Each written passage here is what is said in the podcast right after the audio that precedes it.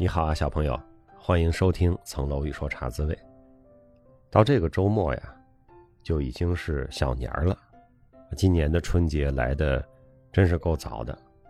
春节来的早呢，挺好的哈，早放假。但是的确呢，也给很多的工作安排啊，造成了不小的压力。很多事儿都要春节之前完成。这几天我不说是屁滚尿流吧，也得说是四爪朝天。难得抓出一个时间段，喝一口水，跟大家聊一会儿，这茶是什么滋味？这个本来就春节早，然后又赶上，呃，马上要去开个会，然后会还是这个封闭的会议啊，就是说在散会之前不能出来，有那么几天，那很多工作就得在进入闭环之前完成，所以就更显得紧张。现在这办公室有很多的没打开的快递啊，这个可能有咱们喜马拉雅的老师寄来的啊，可能也有 B 站的老师寄来的，或者出版社的老师寄来的年终的一些这个小春联啊、小礼品，我都没打开，就都在那儿堆着呢啊。等我这个闭环出来，就可能直接过年了，要打开了都是新年之后的事儿。往年呢，这会儿工作不忙，都快放假了哈，大家挺悠闲的，我呢就。写写春联啊，写写福字啊，送送同学呀，送送同事，自己家贴一贴啊。去年好像还给大家这个看过哈，我贴的那个春联。今年完全没时间，希望放出来之后啊，也许大年二十九、大年三十当天 能给自己家写一幅就不错了。当然了，忙点好嘛，是吧？一切节奏都在加快啊。我们说。要赶上被疫情耽误的很多事儿，要争分夺秒，应该有这个态度。毕竟嘛，一放假还是要休息七天的，到那会儿还是可以喘口气儿，好好休息一下。我现在录节目的时候啊，我的窗外北京啊正在下雪，本来报的是这个雨夹雪或者是小雪，没想到呢越下越大，这个雪花的片儿啊还挺大的，飘飘洒洒的，还真是好看。你那里下雪了吗？这冬天不下雪啊，就没有冬天的味儿；过年不下雪呢，就没有年味儿。前两天带小朋友路过亮马河啊，那个河水结了冰，好多人在上面走，也有滑冰车的。野冰嘛，没人管，带小朋友下去走了走。现在的小孩呢，都是在那种商场啊、体育馆里啊滑过那个人造的冰。下去一看，说：“哎，这个冰怎么这么多坑啊？啊，这么多。”小窟窿眼儿啊，还不平，哎，底下怎么还有气泡啊？就是那个冰挺厚的嘛，往里看还有气泡。都是现在的小朋友可能离大自然都比较远了哈，以为冰就是商场中间的那个铺的平平的、白白的、画着打冰球的线的那种东西才是冰呢。原始的冰是什么样？好像好久没见过。但是真的在冰上走一走啊，真的有这种冬天了啊，要过年了。一九二九不出手，三九四九冰上走啊，这个感觉。我们洗米团电影季哈聊到了一个新的主题是个战争主题。大过年的聊战争啊，有点不合时宜是吧？但是呢，赶上了就赶上吧。我还记得就是海湾战争，就是伊拉克入侵科威特，然后美国开始收拾伊拉克，那是九一年还是九零年？不记得了。我小时候，海湾战争就是在。中国过春节的时候打起来的，那会儿这个北京城啊，我小时候这放着鞭炮啊，各种烟花在外边放。回家打开电视，电视里也在放炮，就是那个那个伊拉克的飞毛腿，他打不着美国，他就去打以色列，然后以色列那爱国者就打飞毛腿，天天电视上演的都是伊拉克发射飞毛腿，以色列发射爱国者，还有美军的各种导弹噼里啪啦的打伊拉克啊，所以过年。和战争还真的重合过，没想到啊，二零二二年这一年竟然爆发了一场战争，俄罗斯和乌克兰的冲突到现在还没有结束。当时我们也分享了一些感想，就是说认识事物有多少个层次啊，我们可以用哪些层次和角度去认识这场战争。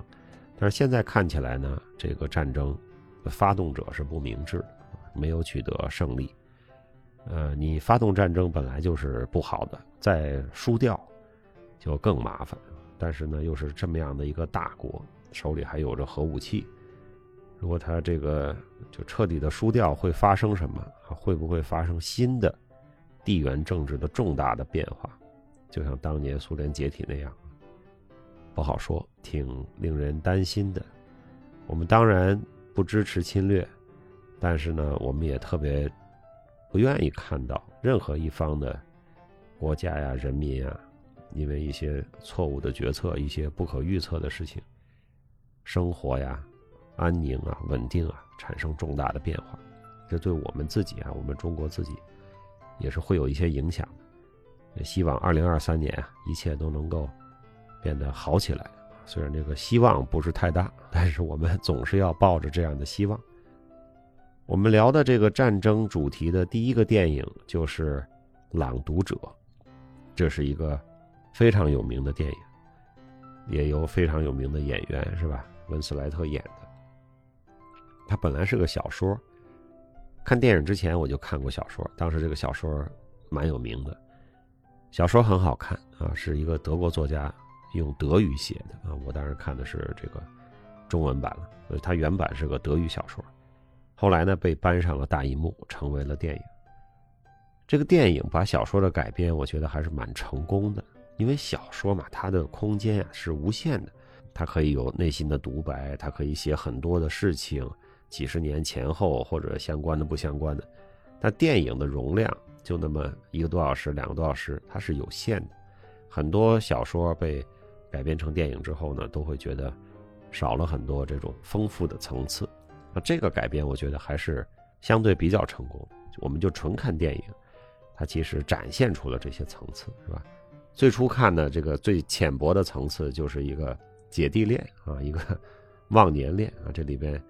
呃，有青涩的爱情，有这个炙热的情欲，你可以把它当成一个很独特的爱情片来看前面的这个部分。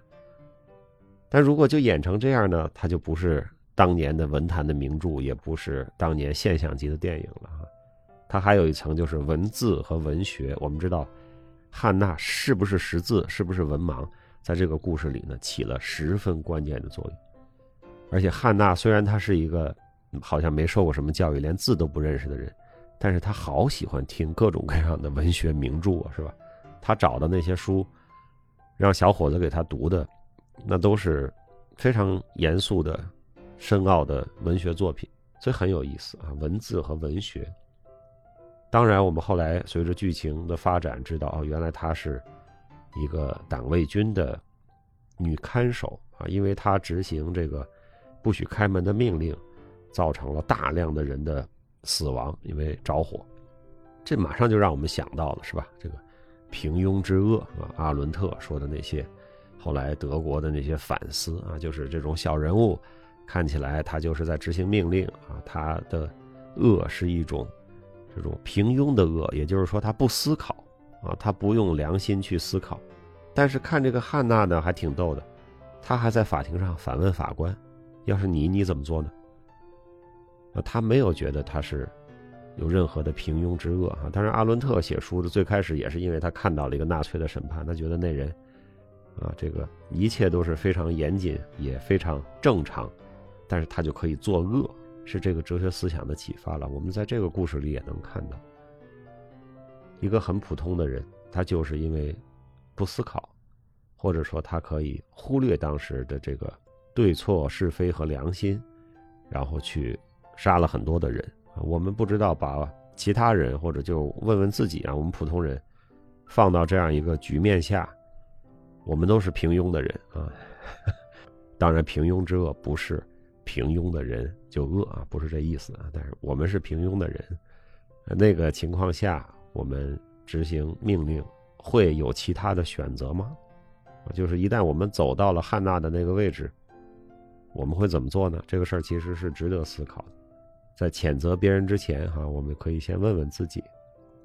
这又是一个层次，哎，紧接着还有一个层次呢，就是这个文学作品和电影里也展现了，它展现的是德国那一代人的背负的这个沉重的罪过啊，或者说叫一个十字架，就是说怎么会有纳粹，怎么会有大屠杀和种族灭绝这种事儿？年轻人不理解啊，他们长大了，可能他们就是出生在战争中间，但他们还是小娃娃。等他们长大了，回看他们的父辈或者他们的哥哥、叔叔的时候，姐姐、妈妈的时候，哎，你们怎么当时是这样的呢？这个一代人的罪过啊，被下一代人不理解，甚至他们不是说相隔几十年、上百年的，就是父一辈、子一辈的，甚至可能就是那么一个十几岁的年龄差，这样的两代人，就非常的不理解了。这个我是可以理解的啊，因为我小的时候也是读了一些。关于极端年代的这个书籍是吧？那离我并不远，我出生也就是离那极端年代也就三四年，是吧？离改革开放开始也只有一两年。那我看到的时候，当我明白这些事儿意味着什么的时候，哎，我也会问我们家大人：哎，当时怎么回事？你们在干什么呀？什么意思？你们真觉得那些口号、那些做法、那些？主张是对的吗？我真的吗？学校可以肆无忌惮的侮辱老师，甚至打死人啊！这个北京有的中学校长是，呃，直接就死于非命的，真的吗？而且这学校就在我们家附近，非常的不理解，非常不理解。我从长辈那里得到了一些答案，但是也并没有完全这个得到这个答案。那反而是我后来自己的这个成长和学习，我明白了啊，这种事儿可以发生在任何一代人的身上，那并不是那代人有什么特殊的特质，啊，他在我们这代人啊，现在的这代人或者未来，也不是说完全不可能发生的，没什么不可理解的。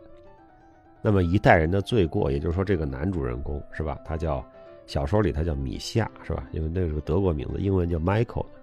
有些欧洲的朋友也是差不多这样的名字，但是他叫米考或者是米少，所以可能是他翻成了米夏这样一个词。我看也有的作品上翻成了叫麦克啊。总之，就是这个不是每个地方都念 Michael 的啊。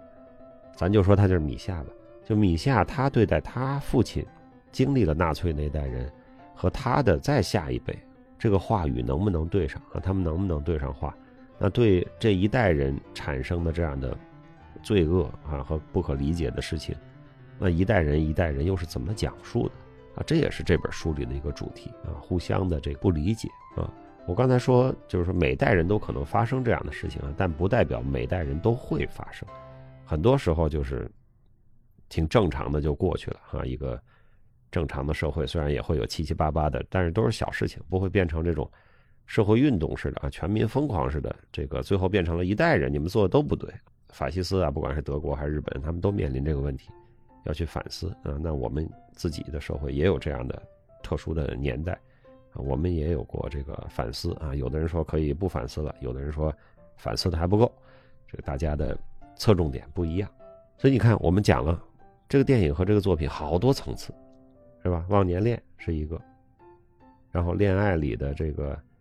误会啊，情欲啊，姐弟恋呀，这个内容就很丰富了？然后文学和文字，还有文盲，平庸之恶，然后一代人的罪过不被下一代人所理解，让这个民族的故事怎么讲，十字架怎么背？哇，这是一个非常丰富的一个作品。那个小说不厚的，那小说我记得是一个就是中等偏薄的一个小说，但是它的内容，它所触及的主题。和他的这种复调啊，他真的就像一个德国人，贝多芬还是谁写的交响乐一样，它有很多的声部，有很多的乐器，有很多的调交织在一起，所以这是一个好电影。温斯莱特演的也非常的好，是一个经典，它也很符合这个女主角的这个人设这个形象。那么在浴缸里读小说呢，也是经典的一个片段，成为了这个电影啊。打开全世界市场的一个标签式的海报，因为我们讨论的是战争的主题嘛，所以呢，我想分享一个我的思考，就是说，我们都说什么人性恶呀，这个人性的深渊呀，是吧？日常生活中可能也能见到，但是集中爆发的时候，就是在战争的年代，或者说非常极端的集权的那样的年代，就会出现这样的事情。当人不把人的生命不把人的尊严当成一回事的时候，各种践踏人性的事情都会出现。所以说，从根本上我们是反对战争的，因为战争造成的不光是直接的生命损失啊，多少人死了，呃，家园的破坏、财产的破坏，呃，一代人的这个成长、学习、事业都被破坏，它对整个人类社会，或者说参与战争的有关的国家、民族和社会的这种对生命的尊重、对人的尊重的这种理念，都是致命性和颠覆性的打击。所以，战争是人类独有的一种政治形式，是吧？那么发生过很多次，几千年的人类文明史从来没有停过，一直到今天。但这是人类自我毁灭的一条路，这是人的一个矛盾。因为人都说要弘扬人性，但是摧毁人性最严重，啊，对这个人文人性的价值观最沉重打击的。就是战争，因为战争就是杀人啊！为了一部分人的政治目的，去杀死另外一部分反对这个政治目的的人。所以从这个角度来说，我们应该反对一切战争。当然，也有同学讲说，那自卫的战争呢？是吧？我们这个在遭受侵略的时候，应不应该拿起武器投入这个战争呢？我觉得也应该，但是呢，这个世界就好复杂，就是这道线到底是在哪里？我们相信不应该的战争是绝大部分，拿起武器被迫自卫的那个小国或者弱国或者这个相对比较弱的民族哈，我们在最近几百年都是这样的，是有正当的权利拿起武器的。但是呢，有的时候呢，又很难说清楚这个界限在哪，就像现在正在发生的这场战争。啊，你说侵略的那一方有没有他的合理性呢？有没有他的道理呢？也是有的。那被侵略的这一方，他肯反击肯定是正义的，但是在反击的过程中，是吧？他的度在哪儿啊？那么反击的一方也可能会，对吧？杀害平民，杀害俘虏，造成其他的损失。反击的一方就完全没有责任嘛？所以这事儿就。非常复杂，就说不清楚了。所以我们说，想制止战争啊，或者一般性的反对战争，这是一个非常美好的理念。我个人是保持着这样的理念的，但是我知道，光有这样的理念又没有用，所以这就是无奈的地方，这就是难的地方。所以我也只能说，我们应该对战争采取反对的态度。我们尤其是要对煽动战争和鼓吹战争的各种说辞、各种说法保持高度的警惕，并且该反对的时候要反对，因为当这样的声浪巨大的时候，有的时候一个社会、一个民族就会被裹挟进一场其实本不应该发生的战争。一旦战争开始爆发了，那么就会出现各种啊平庸的恶。集体的罪过，不能释怀的下一代，无尽的反思，因为很多人的底线啊，人性的底线，会在战争中被突破。也许只能这么说，我个人的态度是，对于一切战争本身，我就是反对它，除非你有特别特别能够说服我的理由。这是一个法律的逻辑哈，有些行为本身违法，出现了它就是违法，叫 per se 啊，是一个 per se rule。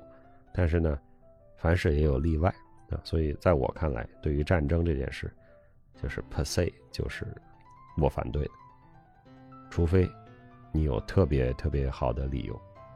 但是呢，我在接受这所谓的理由的时候，会采取非常非常挑剔和严苛的标准。好吧，电影我们就先聊到这儿啊。这次呢是春节之前我们最后的一次茶滋味。二十号星期五我们会有新谜团的直播，茶滋味那天是不会再更新了。今年有些地方是不是放开了这个烟花爆竹？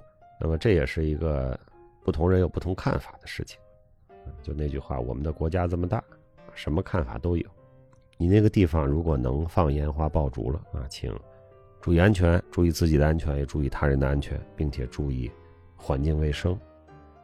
那在这里呢，我也借茶滋味，向各位听众、向各位小朋友致以新春的问候，祝大家兔年吉祥，今年还都得说一句大展宏兔。希望这新年的钟声和即将到来的春风，即将融化的冰雪，能给我们一个崭新的开始。我们展望明年，不开心的事儿呢，希望少一点；开心的事儿呢，多一点。不要再打仗了，祈祷世界和平。也祝愿上班的、上学的各位小朋友都能够在。新的一岁里，实现自己的愿望，过得开心的日子多，烦恼的日子少。开心的时候特开心，烦恼的时候只有一点点小烦恼。那春节放假了，在这个时候呢，不要就窝在沙发里啊，刷手机看视频，还得是请努力找时间读书，请努力找时间锻炼，请多多帮助他人。各位新米团的团友，我们这个周末十五号是没有直播的。我们在一月二十号大年二十九的晚上再见。